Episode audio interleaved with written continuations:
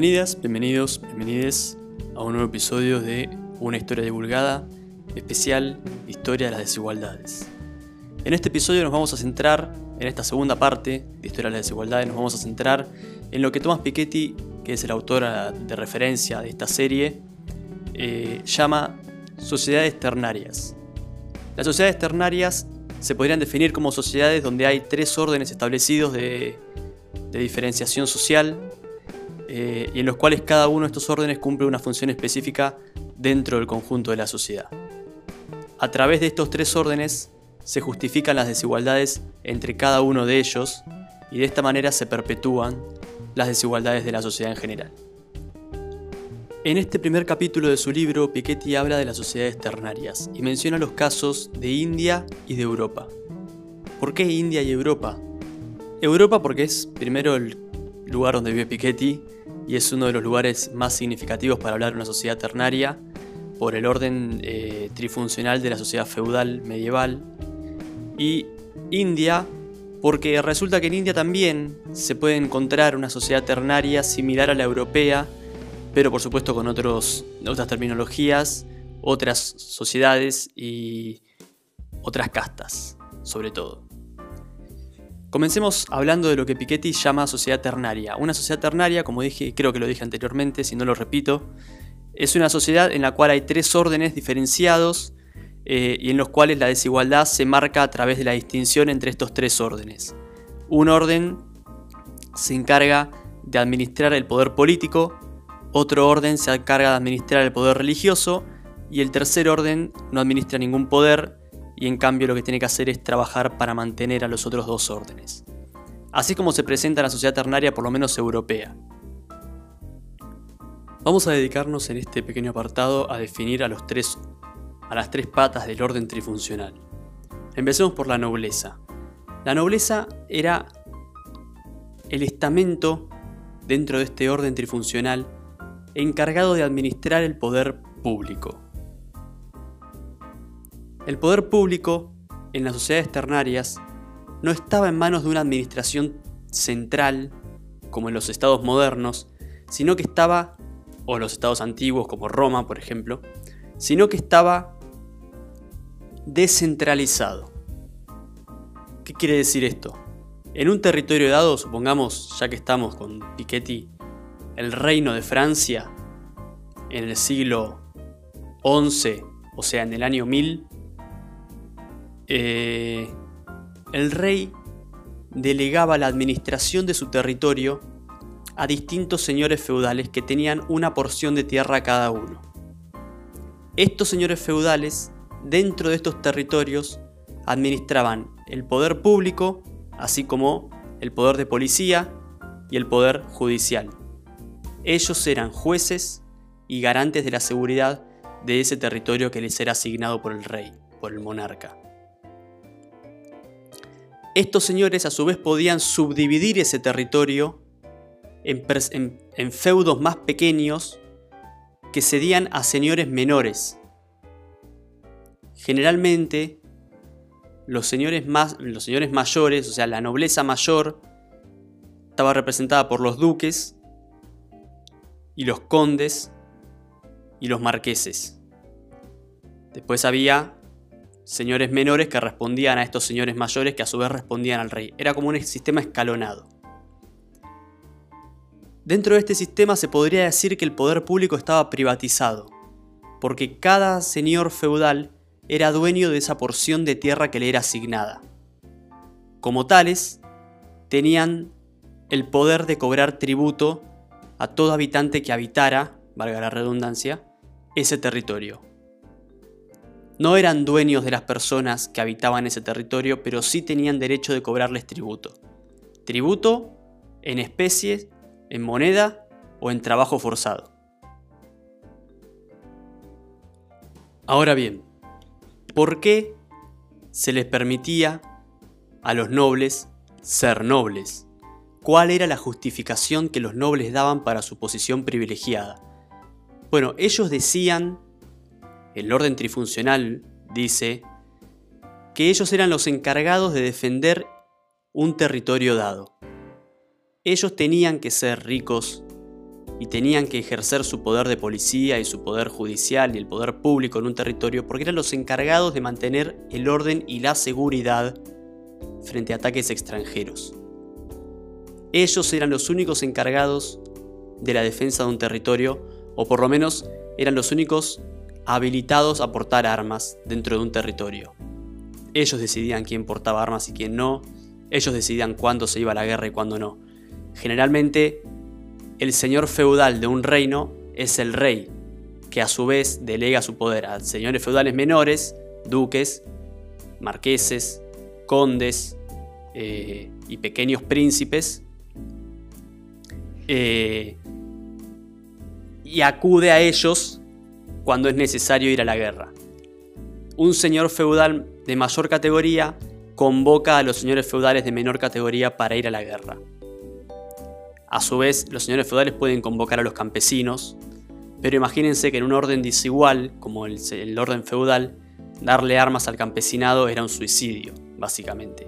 Te estabas arriesgando a que esos campesinos usen las armas en contra tuya.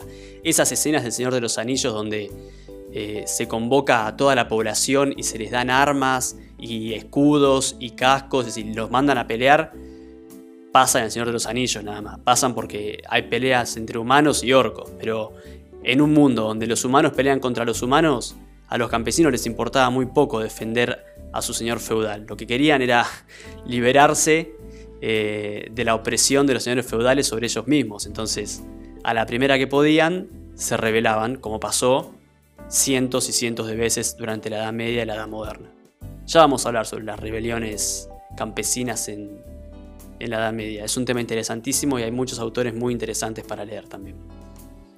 Entonces, como veníamos diciendo, los señores feudales justificaban su desigualdad, o sea, justificaban sus privilegios diciendo que ellos eran los encargados de la defensa de un territorio y que por eso tenían que ser... Eh, no es que tenían que ser ricos, pero por eso vivían mejor que el resto. Su trabajo, dentro de este orden trifuncional, era la defensa de un territorio. Por eso no podían trabajar, ellos eran los encargados de defender un territorio y tenían que mantenerse con el trabajo de otros. ¿De quiénes? Bueno, de uno de los dos grupos que faltan definir en este orden trifuncional. Antes de avanzar con este grupo vamos a avanzar a definir al clero. El segundo estamento dentro de este orden de tres es el clero. La función del clero es simple y sencilla. Es velar por las almas de los creyentes de un territorio. Punto. El clero velaba y rezaba por la salvación de las almas de los creyentes, tanto de nobles como de campesinos, como bueno, del clero mismo, que ya por ser clero estaban salvados. Esa era la función del clero.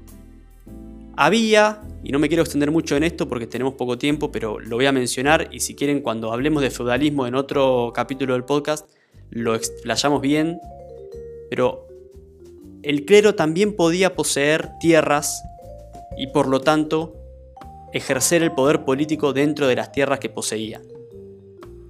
Los abades, que son los que administran una abadía, que es una iglesia básicamente, y los monjes de los monasterios, poseían tierras y campos pertenecientes a la abadía o al monasterio o a la iglesia, y como tales ejercían poder político de esos territorios. Tenían derechos como cualquier otro señor feudal. Podían cobrar tributo en, especie o trabajo y ejercían el poder de, de juzgar a las personas dentro de ese territorio. Ahora sí pasamos al tercer orden, al tercer estamento, perdón, de este orden trifuncional, que son los que trabajan para mantener a los otros dos órdenes que acabamos de definir. Pasamos a definir a los campesinos.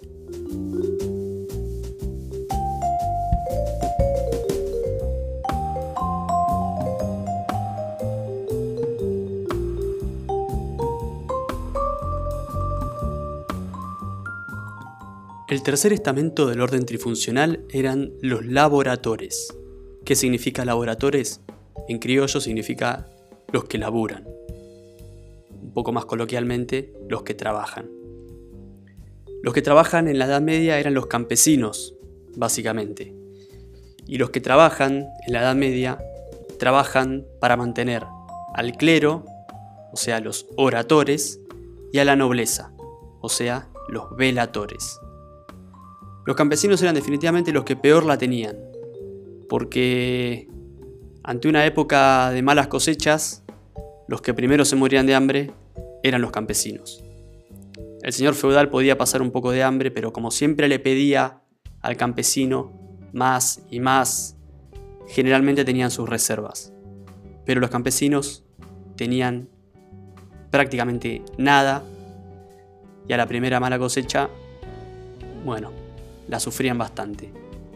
Este tercer orden, perdón, este tercer estamento era el más numeroso y al mismo tiempo era el más pobre.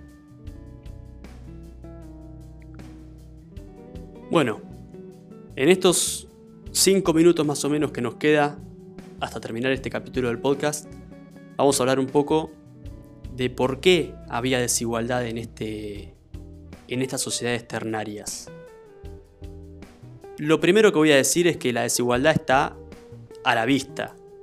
Si había dos grupos que no trabajaban y uno que trabajaba para mantener a los otros dos, está claro que la situación igualitaria no era.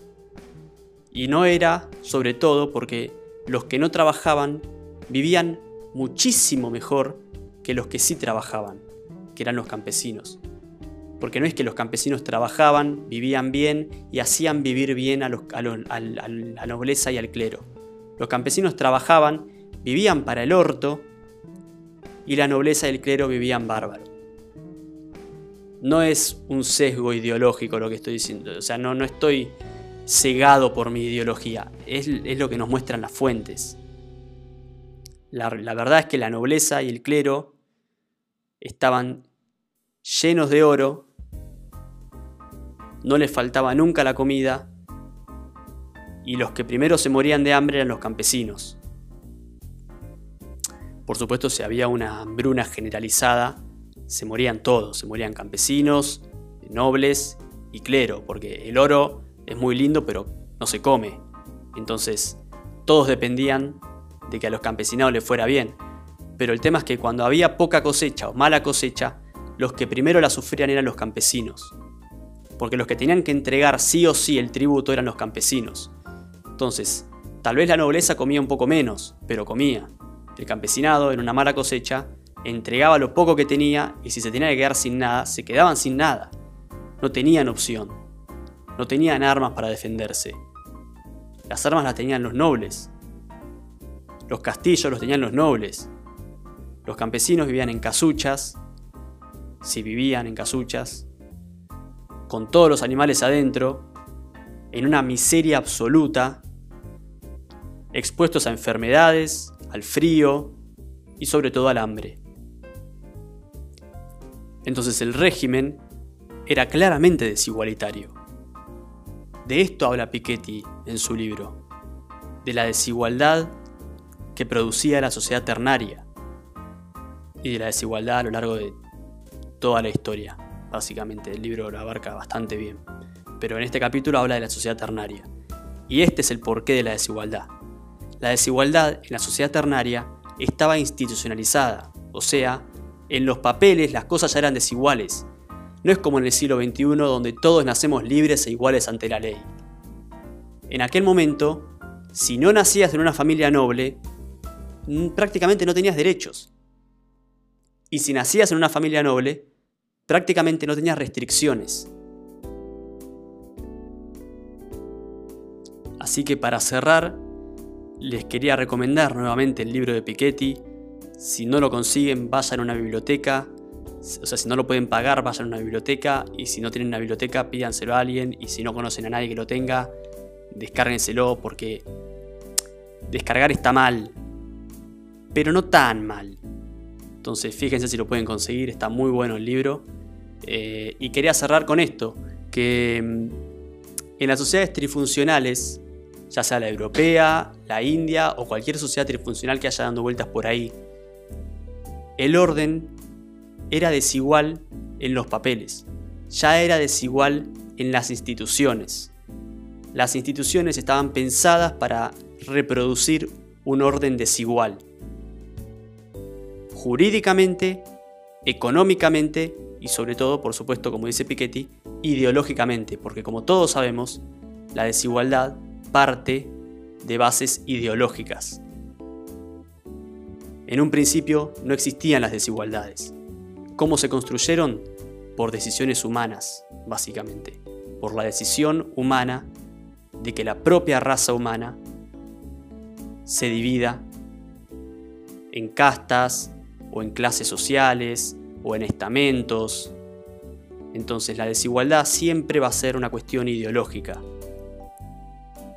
Mientras no se tomen las decisiones humanas para terminar con la desigualdad, la desigualdad va a seguir existiendo. Nos vemos en el próximo episodio. Espero que lo hayan pasado bien. Cuídense, quédense en casa, por favor. Hasta luego.